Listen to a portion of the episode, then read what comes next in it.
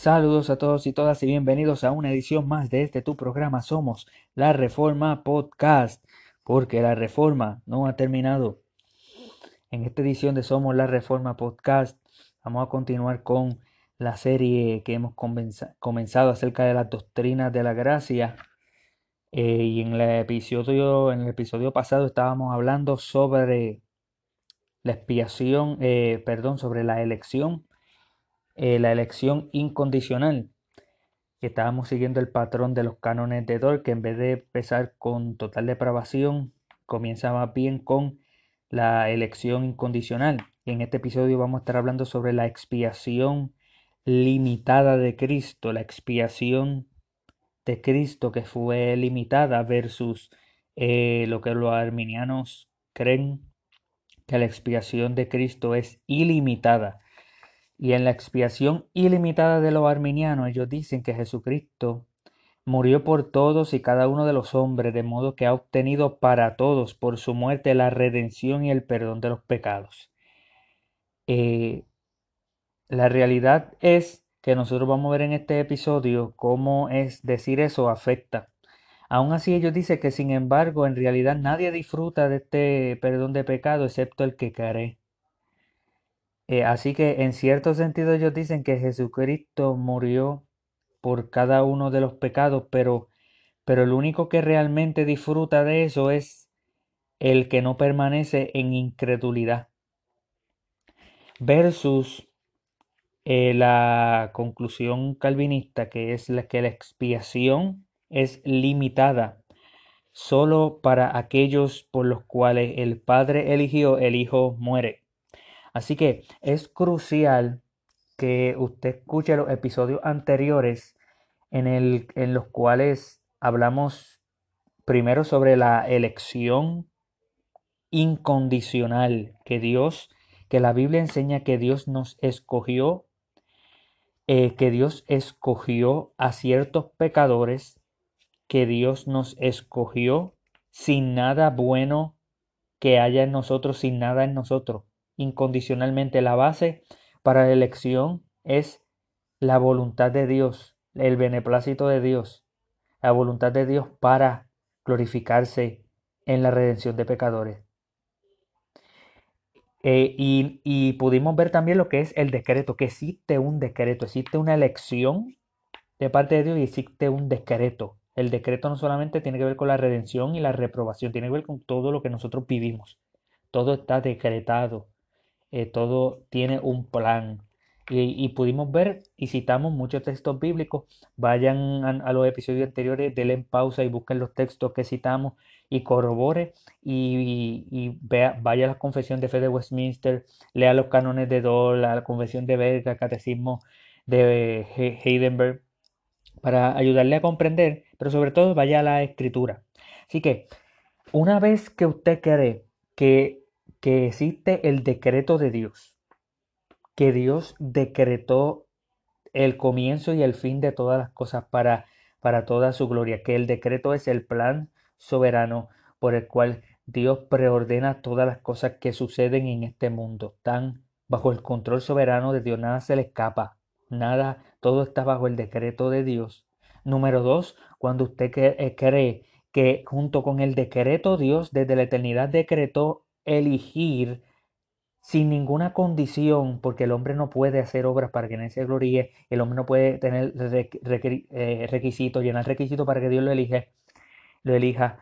Eh, la elección, Dios eligió, la Biblia enseña que Dios eligió a ciertos pecadores, cierto número de pecadores, Dios los eligió para la salvación. Dios planeó la caída. Obviamente Dios no es el autor del pecado porque Dios no es el que peca pero Dios decretó la caída, permitió que el hombre cayera para poder glorificarse en la redención y en la reprobación de pecadores. Y en ese plan soberano de Dios, para glorificarse, en ese plan, en ese decreto, Dios eligió salvar a unos y a los demás pasarle por alto. Dios eligió salvar a uno y a otros no. Dios eligió quienes se van para el cielo por medio de Cristo y quienes no se van para el cielo por medio de Cristo. Ve, es una elección. E, entonces, una vez usted es, eh, cree, lo que la Biblia enseña sobre el decreto de Dios y sobre la elección incondicional de Dios, significa que usted cree que Dios escogió a ciertas personas para vida eterna. Cuando hablamos en este episodio sobre la expiación limitada, la expiación definitiva, estamos hablando que Jesucristo solamente murió por aquellos que Dios el Padre escogió para vida eterna. Porque no, eh, primero que una conclusión, ¿verdad? Lógica, lo que estamos hablando, pero, pero vamos a ir a la Biblia también a enseñarlo. Es una conclusión lógica que si el Padre, si Dios, y, esto tiene que ver también en un episodio futuro, quizá hagamos un episodio sobre eh, lo que diferentes reformados, incluyendo reformadores, incluyendo John Owen, sobre la armonía que existe en la Santísima Trinidad, en la redención, eh, junto a lo que es el pacto de redención entre la Trinidad, para que puedan ver ustedes la consistencia del argumento. Pero es el siguiente, eh, hablando económicamente, para aquellos que saben lo que es eh, la economía, el Padre es el que crea, el Hijo el que redime, el Espíritu Santo es quien aplica la obra de redención y santifica. Esa es la obra de, de, la Trinidad, la obra económica, que es nada más nada menos que el Padre hace algo el Hijo hace otra cosa y el Espíritu Santo hace otra cosa. Eh, no significa que cuando el Padre hace algo lo hace separado del Hijo y del Espíritu Santo. Eso no es lo que significa la economía de la Trinidad, la Trinidad económica, sino más bien que, que tiene que ver con, con, eso que acabo de decir, que el Padre crea, pero el Padre crea mediante el Hijo, con el poder del Espíritu Santo, obviamente. El Hijo redime, pero el Hijo redime gracias al poder del, gracias a la voluntad del Padre eh, por medio del Espíritu Santo. Y el Espíritu Santo aplica la obra de la redención. Él es cargado de aplicar la obra de redención y la santificación, pero lo hace para la gloria del Padre y del Hijo. Eh, o sea que, que no confunda cuando hablo económicamente, no estoy diciendo que el Padre hace algo aparte, el Hijo hace algo. Los, tres, la, Santísima Trinidad está unida en, en, en esto. Pero estoy hablando económicamente en otro episodio lo, vamos a poder discutir. Pero económicamente nosotros sabemos que el Padre, Jesucristo lo habla constantemente en Juan 6:44, nadie puede venir a mí si el Padre primero no le trae y yo le resucitaré en el día postrero. O sea, el Padre escoge, el Hijo redime y el Espíritu Santo aplica lo que el Hijo hizo dos mil años atrás. Eh, el Espíritu Santo lo aplica a los corazones de las personas, de los pecadores. Entonces, no hace sentido que el padre escoja a una persona y que el hijo muera por 100% todo el mundo. Porque el hijo está haciendo algo en contra del padre. Y en, otro episodio lo vamos a poder eh, explicar. De la misma manera que no hace sentido, lógicamente, de que el Espíritu Santo regenere la regeneración eh, a personas que se van a perder y que el Padre no las decretó para vida eterna y que ni siquiera el Hijo murió por esas personas.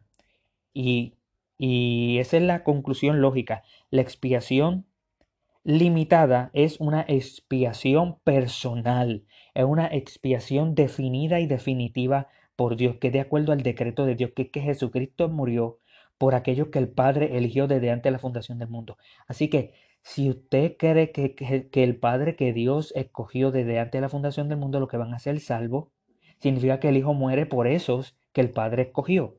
Eso es una conclusión lógica del de, argumento. Ahora, yo sé que muchos no, no, les va a gustar esto que estamos diciendo de que cuando yo digo de la expiación limitada, estoy diciendo que Jesucristo no murió por todo el mundo. Por cada una de las personas que existen, que han existido y que existieran en este planeta, Jesucristo no murió salvíficamente por ellas por esas personas. Cosa que los arminianos niegan. Los arminianos quieren decir, Jesucristo murió por cada uno y hace la obra de Jesucristo no salvífica, sino potencial. Sepa el título de este, de, esta, de este episodio. La pregunta que tenemos que hacernos, la expiación de Cristo, la muerte de Jesucristo en la cruz, ¿es salvífica? ¿Realmente salva a alguien? ¿Es un acto eficaz y suficiente para salvar a pecadores? o es, porque en ese caso todos, si Jesucristo por quien Él murió en la cruz, en ese caso, todos esos van a ser salvos obligatoriamente porque fueron decretadas, escogidas por el Padre, redimidas por el Hijo y aplicada esa redención por el Espíritu Santo y mantenida en la gracia hasta el fin por medio del Espíritu Santo. Necesariamente. Ahora, a menos que por, por, por el otro lado, es entonces el sacrificio de Cristo un camino que se abre, una potencialidad que puede Jesucristo fallar en salvar a todos por los cuales Él murió. Es la expiación de Jesucristo impersonal. Porque se quiere decir, no, la expiación de Jesucristo es universal. Ok, pero es impersonal. A Jesucristo no murió por personas salvándolas en la cruz, redimiéndolas por su sacrificio. Es impersonal, es simplemente una potencialidad de que pudiera ser. ¿Puede el sacrificio de Cristo en la cruz de Calvario fallar en salvar a todos y cada uno por lo cual Él murió? Negativo. ¿Qué dice en Hebreos capítulo 7, verso 25? Porque Jesucristo, ¿qué, ¿qué dice? Por lo cual puede salvar perpetuamente a los que por Él se acercan a Dios, viviendo siempre Jesucristo para interceder por ellos. Jesucristo tiene la habilidad y Él usa esa habilidad para salvar perpetuamente intercede por ello. La expiación limitada, la doctrina calvinista de la expiación limitada, te presenta que la Biblia dice que la muerte de Jesucristo fue real, que fue eficaz, que realmente aplica, que realmente fue personal, que no fue simplemente por un grupo llamado eh, este grupo y todos los que entren en ese grupo caen en esa redención. No, Jesucristo murió por personas personalmente. De tal manera que por quien Cristo murió, Cristo no falla en redimir. Ahora, los arminianos tienen un problema porque los arminianos, muchos arminianos no, no creen en universalismo, no creen eh, que todo el mundo se va a ir para el cielo. Eh, creen en el que existe el infierno. La pregunta es, ¿Jesucristo murió por aquellos que se van para el infierno? La respuesta de los arminianos es que sí. Jesucristo murió hasta por los que se van para el infierno. ¿Por qué se van para el infierno? Porque tú estás queriendo decir que Jesucristo, eh, que el sacrificio de Cristo no fue real, no fue personal, no fue eficaz. ¿Sabes lo que significa la palabra eficaz? Eficaz significa que eficaz, que hace realmente lo que dice hacer, que funciona realmente. Porque si hay personas en el infierno y Jesucristo murió por ellas, Jesucristo falló en salvar. Y esto tiene que ver con lo que habíamos hablado en nuestro primer episodio sobre monergismo y sinergismo. El hombre no puede cooperar con Dios. Eso es monergismo, eso es calvinismo. Pero si las personas dicen, no, las personas están en el infierno, aunque Cristo murió por ella, porque el hombre tiene que cooperar. Porque el hombre tiene que cooperar con su libre albedrío. Aun cuando la Biblia dice en Juan 8, Jesucristo mismo dijo que el hombre es esclavo del pecado. ¿Cómo puede tener libre albedrío en ese sentido? Pablo dice que el hombre está muerto, es un delito y pecado. ¿Cómo puede tener libre albedrío en ese sentido? Para cooperar con la gracia supuestamente. Yo espero que ustedes puedan ver. Entonces, eh, eh, lo que queremos decir, ¿verdad? Entonces, si argumenta de que hay personas en el infierno que Jesucristo murió por ellas. Jesucristo entonces falló por salvar a algunas personas que están en el infierno. Y la razón que dan los arminianos es, bueno, porque ellos no creyeron. Eso es lo que estaba yo leyendo aquí. Jesucristo murió por todo el mundo pero la muerte no, no, aplica a todo el mundo porque no creen, todo el mundo no creen. Entonces, ¿qué se está queriendo decir? Que Jesucristo murió por todo y cada uno de los pecados, menos el pecado de la incredulidad. Porque el que está en el infierno está en el infierno porque no cree, claro. Y los arminianos aceptan eso. Pero la incredulidad es un pecado, sí. ¿Y Jesucristo murió por ese pecado? Sí. ¿Qué hacen ellos en el infierno? Si Jesucristo murió por ellos y murió por todos los pecados y murió por todos los pecadores, pero los pecadores están en el infierno por incredulidad, la incredulidad que Cristo pagó en la cruz del Calvario por ellos, que ellos hacen en el infierno. Esto te lleva a universalismo, cosa que yo niego, cosa que muchos arminianos niegan. Te lleva a concluir de que Jesucristo murió por la incredulidad de aquellos que están en el infierno, pero realmente no murió por la incredulidad que están en el infierno, porque están sufriendo por la incredulidad que Cristo mismo sufrió en su cuerpo en la cruz del Calvario, ven que no hace sentido decir que hay personas que, que y obviamente esto tiene que ver si no creen en el decreto, si no creen en la elección este, incondicional, eh, pues no pueden creer entonces en la expiación limitada. Y hay personas que dicen, bueno, Jesucristo entonces, tú estás diciendo que Jesucristo no murió por todo el mundo, que murió por personas específicas. Bueno, eso es lo que la Biblia enseña. Así que sin más preámbulo, vamos a ir a los cánones de Dor y vamos a ir a los textos bíblicos el capítulo 2 de la doctrina de la muerte de Cristo y de la redención de los hombres. En la primera sección dice el castigo de la justicia que Dios exige. Eh, Dios es no solo misericordioso en gran sumo, sino que también es justo en gran sumo. Y su justicia, como Él se ha revelado en su palabra, exige que nuestros pecados cometidos contra su majestad infinita no solo sean castigados con castigos temporales, sino también con castigos eternos, tanto en el alma como en el cuerpo castigados, castigos que nosotros no podemos eludir a no ser que se satisfaga plenamente la justicia de Dios. Amén. Eso es Éxodo 34, 6, 7, Romanos 5, 16, Gálatas 3, 10. Los que dependen de la, de la ley, los que dependen de la obra de la ley están bajo maldición, etc. La sección 2, la satisfacción hecha por Cristo más, puesto que nosotros mismos no podemos satisfacer y librarnos de la ira de Dios, por esta razón, movido, movido Él de misericordia infinita, nos ha dado a su Hijo unigénito por mediador, el cual, a, el cual a fin de satisfacer la justicia divina por nosotros fue hecho pecado y maldición en la cruz por nosotros o en lugar nuestro. Juan 3:16, segunda de Corintios 5:21, Gálatas 3 13, entre otros versos. Eh, la sección 3, el valor infinito de la muerte eh, de Cristo. Y la sección 4, la razón por la que el sacrificio es de infinito valor. Esto viene de la teología de, del tiempo medieval. Déjame leérselo.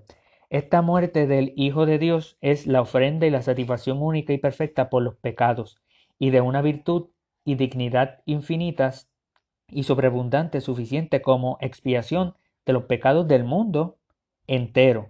Hebreos 9, 26 27, Hebreos 10, 14, 1 Juan 2, 12, Hebreos 4, 15, Hebreos 7, 26. Y por eso es que, y por eso es esta muerte de tan gran virtud y dignidad, porque la persona que la padeció no solo es un hombre verdadero y perfectamente santo, sino también el Hijo de Dios, de una misma eterna infinita esencia con el Padre y el Espíritu Santo, tal como nuestro Salvador tenía que ser. Además de esto, porque su muerte fue acompañada con el sentimiento interno de la ira de Dios y de la maldición que habíamos merecido por nuestros pecados. Eso, Hebreos 4, 15, Hebreos 7, 26, Primera de Juan 4.9, Colosenses 1.15, Juan 1.1, Hebreo 1.3, Mateo 27.46. La quinta sección dice la proclamación universal del Evangelio. Existe además la promesa del Evangelio de que todo aquel que crea en Cristo crucificado no se pierda, sino que tenga vida eterna. Juan 3.16. Promesa que sin distinción debe ser anunciada y proclamada con mandato de conversión y de fe a todos los pueblos y personas a los que Dios, según su beneplácito, envía su evangelio. Hechos 2.38, Hechos 16.31, 1 Corintios 1.23, Mateo 28.19. Eso es para lo que dicen, bueno, si Dios escogió, pues hay que predicarle a los escogidos nada más. No, yo no sé quiénes son los escogidos. Hay que predicarle a todo el mundo y Dios se va a encargar de hacer lo que Él petezca. Eh, así que en la proclamación del Evangelio es universal, es para todo el mundo, que nosotros no sabemos quiénes son los escogidos. La Biblia no lo dice. La Biblia dice que Dios va a salvar a sus escogidos, pero no dice quiénes son los, esos escogidos, como si la gente tuvieran en la frente, yo soy escogido para predicarle a ellos nada más. No. La Biblia dice que le prediquemos a todos. Dios se va a encargar de hacer y de salvar. Sección 6. ¿Por qué muchos no creen? Sin embargo, el hecho de que muchos, siendo llamados por el Evangelio, no se conviertan ni crean en Cristo, mas perezcan en incredulidad, no ocurre por defecto o insuficiencia de la ofrenda de Cristo en la cruz, sino por la propia culpa de ellos. 1 Corintios 1, 23, Mateo 28, 19, Mateo 22, 14, Salmo 95, 11, Hebreos 4, 6. La eficacia de la muerte de Cristo. Ah, antes de eso, déjame leerle por qué otros sí creen, contrario a los que no creen. Mas todo por, mas todos cuantos verdaderamente creen y por la muerte de Cristo son redimidos y salvados de los pecados y de la perdición, y gozan de aquellos beneficios solo por la gracia de Dios que le es dada eternamente en Cristo, y de la que nadie es deudor. Eh, según de Timoteo 1.9, Efesios 1.3 al 5, eh, en adelante. La eficacia de la muerte de Cristo porque este fue el consejo absolutamente libre, la voluntad misericordiosa y el propósito de, del Padre, que la virtud vivificadora y salvadora de la preciosa muerte de su Hijo extendiese a todos los predestinados, como dice Juan 17:9, yo ruego, Jesús hablando, orando, yo ruego por ellos, no por el mundo, sino por los que me distes, porque tuyos son. O sea, el mundo no, no todas las personas que están en el mundo, el Padre se las dio al Hijo. Así que eh, está hablando sobre la virtud vivificadora y salvadora de la preciosa muerte de Jesucristo que se extendiese a los predestinados para únicamente a ellos, dotarlos de la fe justificante y por esto mismo llevarlos infaliblemente a la salvación. Efesios 5, 25 el 27. Jesucristo murió por la iglesia.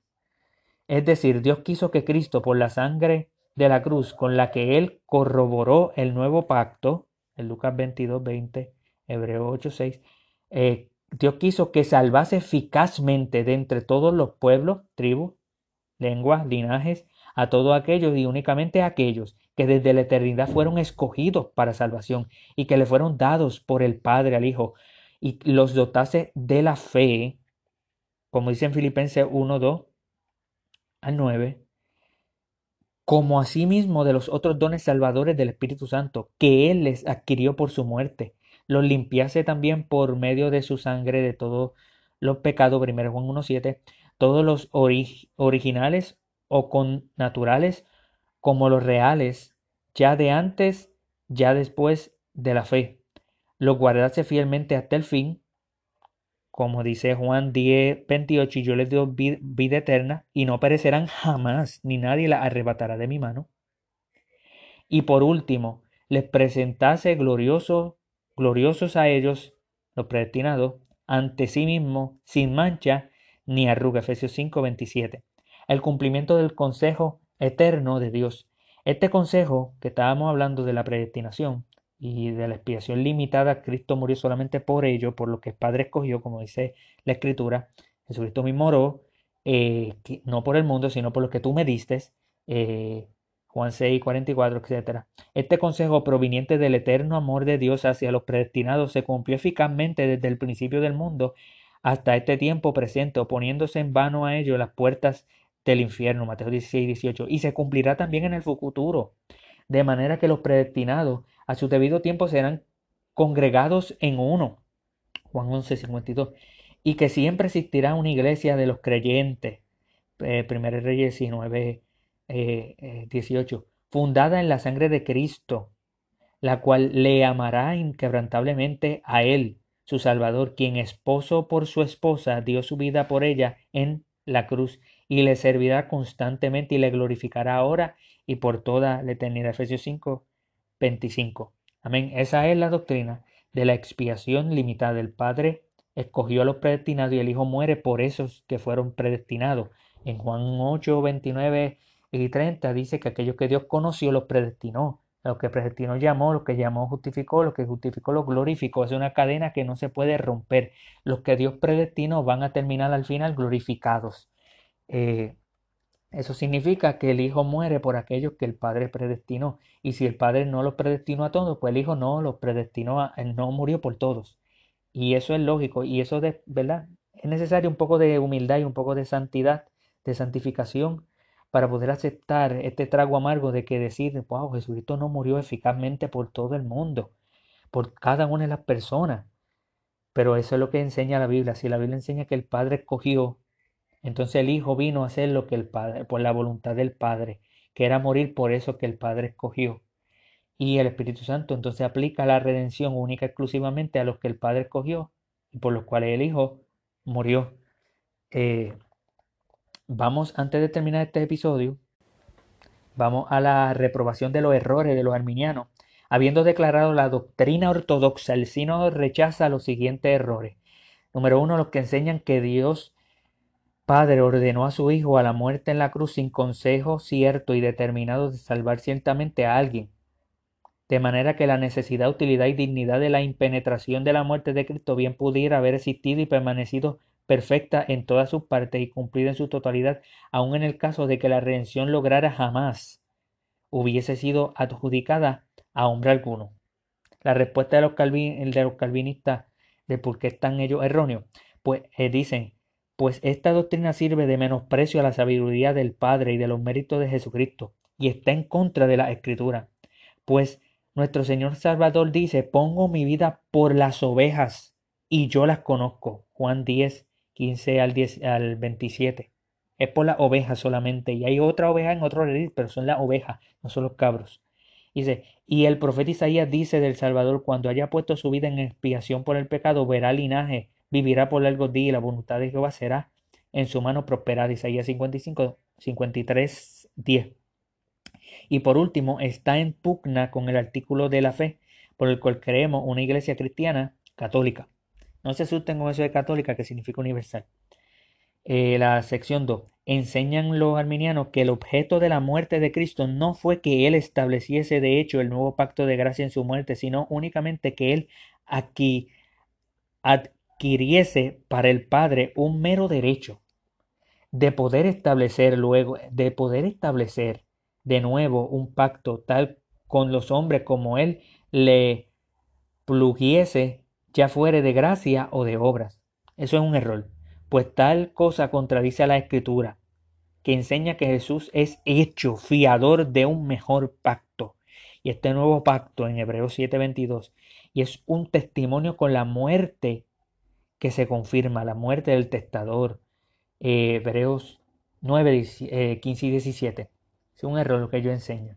Número 3. Enseñan que Cristo por su satisfacción no ha merecido para nadie, de un modo cierto, la salvación misma y la fe por la cual esta, esta satisfacción es eficazmente apropiada, sino que ha adquirido únicamente para el Padre el poder, la oportunidad, la potencialidad o la voluntad perfecta para tratar de nuevo con los hombres, intentar de nuevo con los hombres y dictar las nuevas condiciones que Él quisiese cuyo cumplimiento quedaría pendiente de la libre voluntad del hombre, y que por consiguiente podría haber sucedido que ninguno o todos los hombres la cumpliese. O sea que Jesucristo muere, pero se la deja al hombre para que el hombre crea sin decreto, sin elección. En todo caso, eh, existe, existe la posibilidad de que al nadie creer, y obviamente el hombre que no tiene la Biblia de creer, a menos que sea por la voluntad de, Dios, eh, nadie puede venir a mí si el Padre no le trae.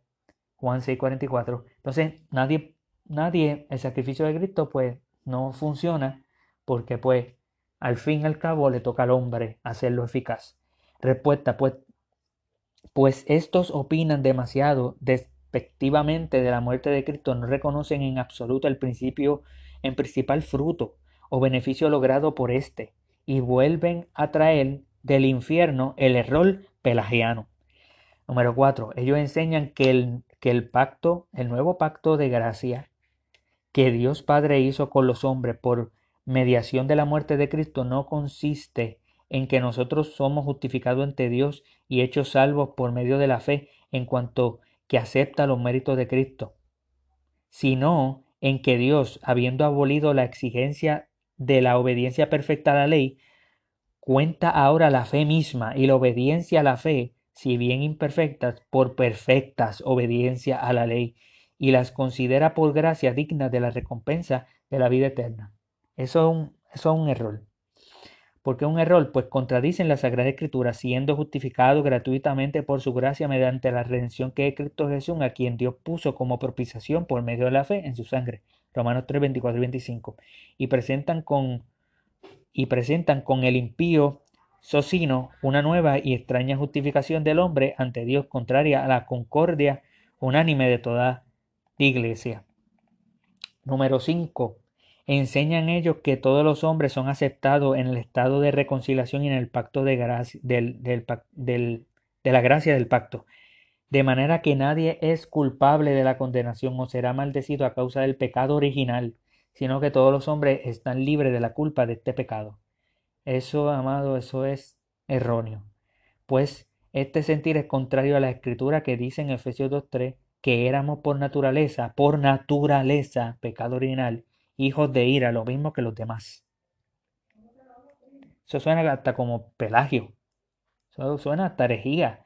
Número 6. Emplean la diferencia entre adquisición y apropiación. Los arminianos emplean una diferencia teológica entre adquisición y apropiación, con el objeto de poder implantar en los imprudentes e inexpertos este sentir. Este sentir, que es el siguiente que voy a mencionar. Que Dios, en cuanto a Él le toca, ha querido comunicar por igual a todos los hombres aquellos beneficios que se obtienen por la muerte de Cristo. Pero el hecho de que algunos obtengan el perdón de pecado y la vida eterna y otros no, no depende de su libre voluntad, la libre voluntad de Dios, la cual se une a la gracia que se ofrece sin distinción y que no depende de este don especial de la misericordia que obra eficazmente en ellos, a fin de que se apropien para sí mismos a diferencia de, de como otros hacen aquella gracia. Eso es un error, pues esto, fingiendo exponer esta distinción desde un punto de vista recto, tratan de inspirar al pueblo el veneno pernicioso de los errores pelagianos.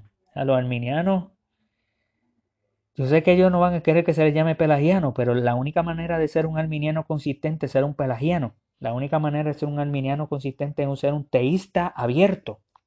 Teísta abierto creen que Dios no sabe el futuro que Dios no sabe el futuro. Dios no tiene un decreto, no solamente que Dios no tiene un decreto, Dios no sabe el futuro. Dios no sabe, Dios no sabía que Adán y Eva iban a fallar. Eso es herejía. Y por último, ellos enseñan que Cristo no ha podido ni ha debido morir, ni tampoco ha muerto por aquellos a quienes Dios ama en gran sumo y a quienes eligió para vida eterna, puesto que los tales no necesitan de la muerte de Cristo. Esto es un error. El hecho de que Dios escogió eso, eso no significa que no necesitan a un redentor. ¿Ok? Eso no significa que, no necesitan un redentor. Y precisamente por eso es que Dios lo escogió. Porque necesitando un redentor, Dios envía a su Hijo a morir por ellos, para que el, Hijo los redima, lo, pueda redimir. Pues contradicen al apóstol que dice, el Hijo de Dios el cual me amó y se entregó a sí mismo por mí, Gálatas 2.20 como también ¿quién acusará a los escogidos de Dios? Dios es el que justifica. ¿Quién es el que condena? Cristo es el que murió. Romanos 8, 33 y 34. A saber, por ellos, también contradice al Salvador mismo, quien dice, y pongo mi vida por la oveja, Juan 10, 15. Y este, man, y este es mi mandamiento, que os améis unos a otros como yo os he amado.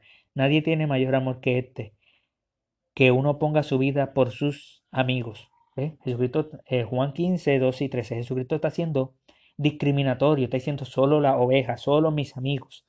Eh, obviamente yo le añado el solo porque, porque está siendo discriminatorio en el griego, claro. Está haciendo una discriminación entre los que son sus amigos y no son sus amigos. Lo que son sus escogidos y los que no son sus escogidos, los que son su oveja y no son su oveja. Así que con esto concluimos con los cánones de Dor y quiero yo concluir con lo siguiente si usted ve en Efesios 1, en Romanos 8, en diferentes textos que vimos anteriormente, que Dios decretó todas las cosas y de que Dios escogió para vida eterna incondicionalmente eh, a ciertos pecadores, pues hace sentido de que el Hijo murió por esas personas. No hace sentido que Jesucristo murió por personas que van a estar en el infierno por incredulidad, porque si eso es cierto, Cristo murió por el pecado de incredulidad y ellos están recibiendo una ira que Cristo ya murió una ira por un pecado, el de incredulidad, una ira por un pecado que Cristo ya sufrió en la cruz. Eh, la ira de Dios fue derramada sobre Cristo en la cruz del Calvario por la incredulidad. Por eso es que no hace sentido la doctrina que Jesucristo murió por cada una de las personas eficazmente. Eh, y pudimos verlo eh, de esa manera generalmente y resumidamente en el tiempo que nos queda. sin embargo, sé que estaba hablando un poco fuerte, pero quiero hablar de una manera misericordiosa, porque en el próximo episodio vamos a estar hablando sobre los amiraldistas, que son los que creen eh, en cuatro puntos de, del calvinismo, no creen en la expiación limitada, la expiación personal, definitiva y eficaz de Cristo. Eh, no creen en la expiación limitada, creen en universalismo hipotético. Eh, y nosotros queremos ser simpáticos eh, no queremos, obviamente nosotros no somos, no, no somos cuatro puntos calvinistas, pero queremos simplemente simpatizarnos y, sentirnos que estamos con ellos escuchándolos. Pero al final y al, cabo, al fin y al cabo, pues, pues vamos a demostrar de que ellos están erróneos. Y obviamente cuando hablamos de simpatía no hablamos de empatía. Simpatía es ayudar a los demás. Empatía es tú ponerte en el lugar de ellos y sufrir el daño. Y pues eso no es bíblico. Así que eh, espero que les haya gustado este episodio. Eh, escuché los episodios anteriores y nos vemos en la próxima.